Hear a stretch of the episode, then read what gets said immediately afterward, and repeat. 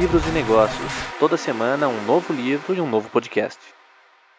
Olá, tudo bem? Meu nome é Lucas Foncheto e nesse episódio a gente vai falar sobre o livro Talvez Você Também Goste, do Tom Vanderbilt. Palestrante, pesquisador, jornalista, escreve sobre temas como design, tecnologia e cultura, tendo publicações nos principais veículos como New York Times, Wired e entre outros. Ele ficou muito conhecido depois de um best-seller chamado Por que Dirigimos Assim? Uma das maiores pesquisas sobre direção, sobre comportamento no trânsito, o que alçou ele ao sucesso, a se tornar um grande best-seller. O livro trata de um estudo bem completo e rico sobre o porquê gostamos do que gostamos numa era de tantas opções, que o autor chama de infinitas opções.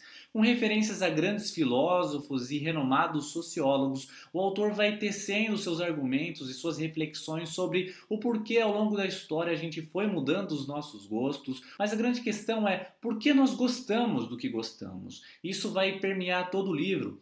O questionamento por que a gente muda de gosto, por que a gente gosta disso e não gosta daquilo, o que, que é nosso, o que é particularidade e o que é aprendizado social. O autor começa o livro de uma forma descontraída, mostrando um diálogo que ele teve com a filhinha de 5 anos dele quando ele levava ela para a escola, com as perguntas que crianças geralmente fazem. E ela perguntava algumas coisas que tinham total relação com gostos, como qual era a cor preferida do pai dela, e ele respondeu azul.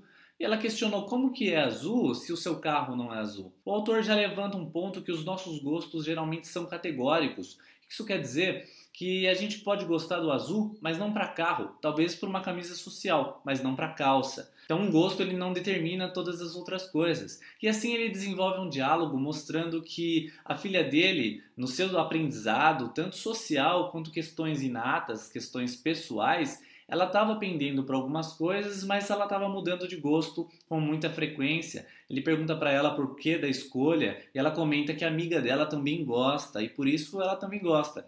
E ela não entende o porquê, mas ela faz. O mostra isso é, durante o livro é, de formas diferentes de como a gente passa a gostar do que os outros gostam, como se desenvolve o aprendizado social.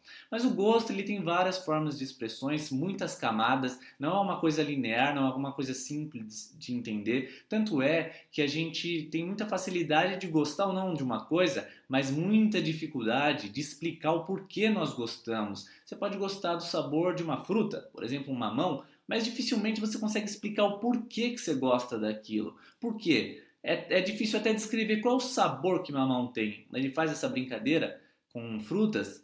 Qual o sabor de mamão? Mamão, é difícil. Como você vai descrever uma coisa dessa? É foge a nós a, a, facilidade para definir o que os nossos sentidos capturam. Isso daí já foi levantado por muitos filósofos Certas coisas dos nossos sentidos são extremamente difíceis é de expressar, de colocar em palavras. Isso torna a questão do gosto difícil. Uma outra coisa curiosa é que nossos gostos podem ser contextualizados. Imagina que você foi viajar e você viu aquele enfeite na praia, você falou tem tudo a ver, que lindo, e você traz para casa. Quando você coloca na sua, na sua cômoda, na sua estante, você fala, pô, isso daqui não tem nada a ver, não combina com nada. Era tão bonito, era bonito no contexto da praia, quando você estava curtindo suas férias, viu aquele enfeite, você estava na vibe e depois ele passou é, de ser interessante, porque ele fugiu do contexto. Então muitas vezes nosso gosto é contextualizado. O que eu gostava em São Paulo, talvez eu não goste no Rio. Uma coisa que eu gostava no Rio, talvez quando eu fosse morar no Rio Grande do Sul eu não gostasse, eu não, não desenvolveria mais esse gosto, meu gosto mudaria. Então nosso gosto também ele é atrelado ao contexto que a gente está. Ou nosso gosto também pode ser comparativo. Tem um experimento que o autor demonstra no livro que é muito legal, muito interessante, é sobre alguns bebês. Ele mostra que bebês, embora muito pequenos e com pouca experiência de vida, eles já mostram claramente quais são os seus gostos. Ele mostra um, um, caso onde uma pesquisa foi realizada, onde os bebês tinham duas opções, dois pratinhos de comida, eles pegavam aquele pratinho para comer. Acontece que quando eles pegavam aquele pratinho, era apresentado para eles uma marionete comendo a comida que ele comia e, em alguns outros casos, a, a outra comida. Depois de um tempo, os bebês preferiam pegar e ficar com as marionetes que gostavam do mesmo prato que ele porque a simulação era que a marionete estava curtindo a mesma comidinha que ele tinha escolhido. Então os bebês eles tinham mais afeição pelas pessoas que tinham gostos parecidos. Isso é o que o autor chama de comparativo, gosto comparativo. Então a gente aprende a gostar, desenvolve gosto por alguém ou por coisas que tenha relações com nossas próprias predileções. Dessa forma, o autor mostra que o gosto é uma questão forte de aprendizado social e ele vai mostrar vários exemplos disso. Muitas vezes a gente aprende a gostar de uma coisa que pessoas que nós gostamos gostam porque a gente quer estar tá mais ligado, quer estar tá mais junto, a gente aprende a gostar. E ele vai demonstrar vários casos, por exemplo, a cerveja. Raramente alguém gosta da cerveja a primeira vez que toma. Quase todo mundo que toma a primeira vez acha amarga, acha ruim. Mas a insistência e a, meio que a pressão social leva a pessoa a relevar até que ela aprende a gostar. E muitos gostam de verdade da cerveja, mas as primeiras vezes Raramente alguém gosta da cerveja. O autor mostra que a cerveja é um grande exemplo de aprendizagem social, que é algo que tem uma importância na sociedade e que é também uma quebra simbólica da fase da adolescência para a fase adulta e que a cerveja acaba representando é, essa decisão. Ela é, então ela é mais uma escolha simbólica nos primeiros momentos, seja quando você entra na faculdade, seja com os amigos, de que para o nosso paladar quase todas as vezes ela não é agradável, mas a gente continua tomando porque ela transcende é, esses, esses valores, né? Ela vai além do gosto, porque ela tem uma representação social. Na medida que somos sociais, a gente tende a imitar os outros. Uma coisa interessante é que geralmente a gente vê pessoas que contra-imitam. O autor mostra esse termo, que é o seguinte: tem as pessoas que geralmente vão com fluxo que gostam de assumir a identidade da maioria, mas tem aqueles que gostam de contrariar. É assim que eles se identificam, é assim que eles constroem sua identidade. São as pessoas que contra-imitam. Então, tem indivíduos que falam: Eu não sou assim. Não, isso não serve para mim. Eu sou de outro jeito. Outro mostra que até assim a gente dependa que existe um, exista um pensamento da maioria, um pensamento da massa, ou um pensamento de grupo para que a gente se oponha a ele. Naturalmente a gente vem meio que vazio, a gente depende de certos posicionamentos para a gente se revelar a favor ou contra. Então, sendo seres sociais, quase sempre a gente passa a imitar os outros. Tanto é que se você vai num restaurante pela primeira vez, você não conhece, você está apreensivo, antes de sair tomando uma atitude, você começa a olhar ao redor, ver como as pessoas agem.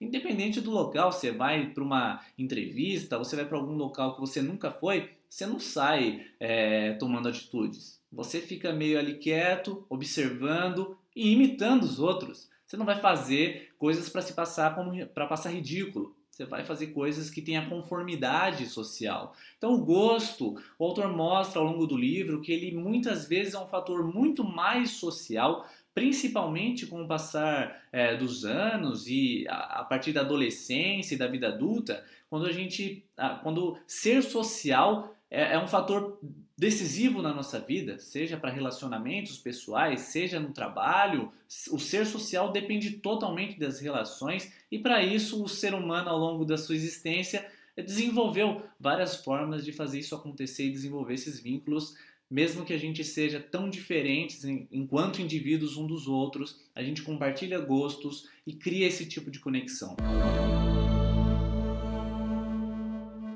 Agora vamos para o top 5 aprendizados. O primeiro deles é que a gente aprende a gostar do que as pessoas que nós gostamos gostam. Então, seja um amigo, seja uma namorada, é, a gente aprende a gostar do que a pessoa gosta para criar vínculos. E isso é um processo quase sempre inconsciente. Conforme o tempo passa, muitos gostos começam a se assimilar e a relação cria novas camadas, novas ligações. Segundo aprendizado, muitas vezes o gosto é mais do que uma predileção específica, ela se trata de uma expressão, como no caso da música. Muitos adolescentes escolhem certas categorias que têm a ver com a sua atitude, com o que eles querem expressar, é mais do que a sonoridade representa, mas o que aquilo, qual é a questão simbólica daquela escolha. Terceiro aprendizado, gostamos do que lembramos. Quase sempre as coisas que ficam em nós são coisas que têm alguma ligação com as nossas memórias, com as nossas lembranças. Então você comeu uma comida nova e ela não conectou com nada que você tenha experimentado antes, muito vai ser difícil você recordar disso e passar a gostar. Vai ter que experimentar mais vezes para isso entrar na sua é, no seu leque de gostos? Porque a gente costuma gostar do que tenha algum tipo de ligação. Quarto aprendizado: só em sociedade interessa ter gostos. Fora da sociedade, gosto não vale para quase nada. É, é, claro, como indivíduo, você pode ter alguns gostos específicos, mas eles dizem muito mais quando a gente fala em sociedade. Se você fizer um exercício, pensar como seria o mundo se só tivesse eu, provavelmente tudo que você gosta mudaria. Muita das, boa parte dos gostos passariam, é, você jogaria de lado o carro, a casa, as posses, as roupas, tudo isso faria bem menos sentido. Você gostaria muito menos do que gosta hoje se não houvesse as pessoas.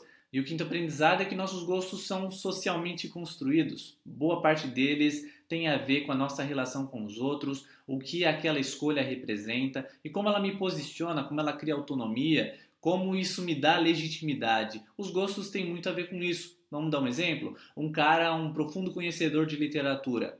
Ele não vai ser bem visto pelo seu grupo se ele for um grande fã de música pop, por exemplo, talvez se desconfie dele. Mas sendo um cara um profundo saber sobre literatura clássica e ele ouve ópera ou música clássica, pô, é coerente. Ele não diverge com, é, com, a, com seus gostos da literatura, com a música, isso não diverge. Então ele é bem é, aceito no seu grupo. O gosto ele tem uma relação muito forte com a nossa aprendizagem, nosso posicionamento social. Confira também o blog livrosenegócios.com.br. Lá você encontra o caminho para as redes sociais, onde é divulgado diariamente conteúdos relacionados a livros e negócios. Até a próxima semana com mais um livro e um podcast. Tchau!